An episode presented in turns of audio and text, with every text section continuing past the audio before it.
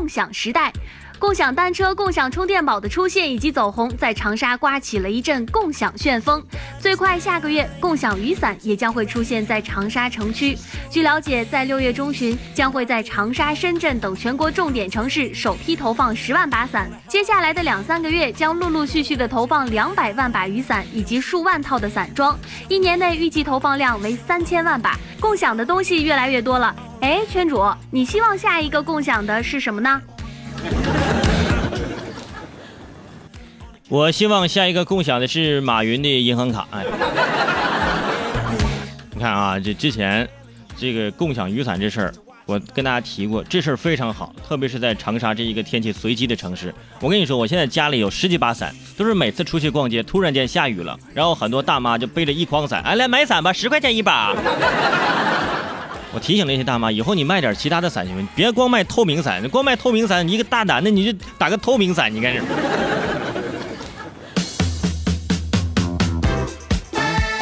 说暖心。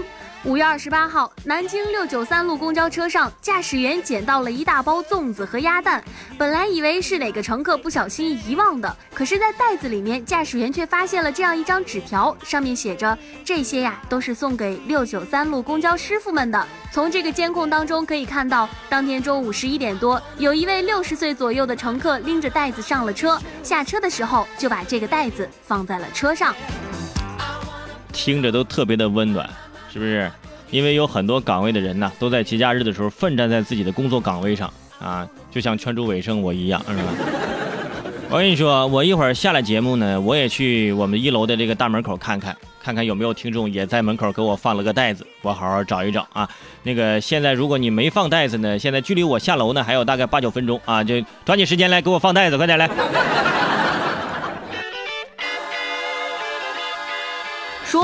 一往情深。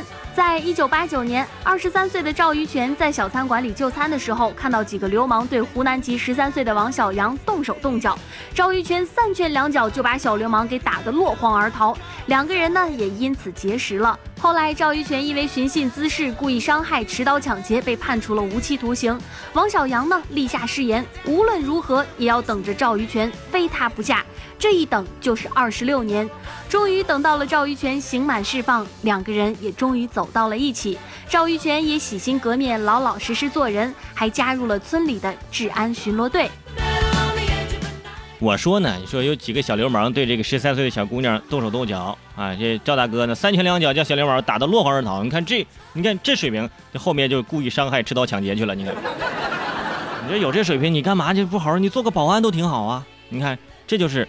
浪子回头金不换，知错能改善莫大焉。这样痴情的女孩，你看还是湖南的，因为湖南妹子，最终收获了幸福的结果。在这里呢，呃，也祝福他们，也是给很多人做了榜样啊！看到没有啊？你们在五二零许下的那些誓言啊，自己都拿小本本记上，省得以后你都忘了。说富二代。杭州的李女士夫妻俩早年为了避遗产税，买下了几套豪华别墅，全部记在了自己独生子的名下。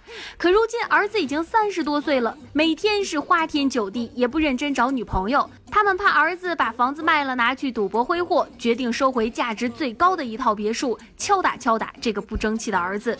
最终经过儿子的同意，夫妻俩缴纳了六十多万的契税，从儿子手中收回了市值两千多万的一套别墅。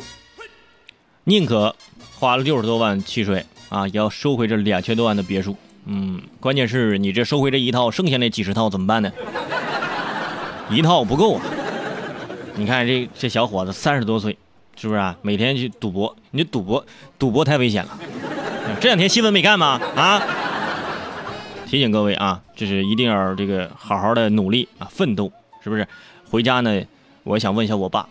说爸，你说实话，你是不是偷着摸的？你注册了几个别墅给我啊？可以告诉我，我现在可努力了啊！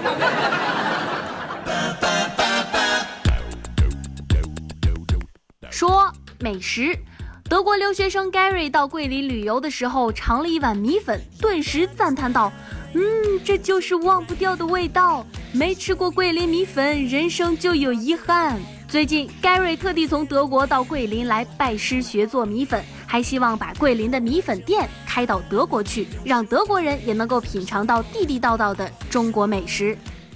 哼，刚灵儿模仿这外国口音说话，你咋听着跟离新疆不远呢？啊，这个德国的留学生，那我建议你来湖南。你要来了桂林，你都不想回去了。一碗桂林米粉就已经让你感到这样，那剁椒鱼头、蒸菜、小龙虾，有点饿了啊。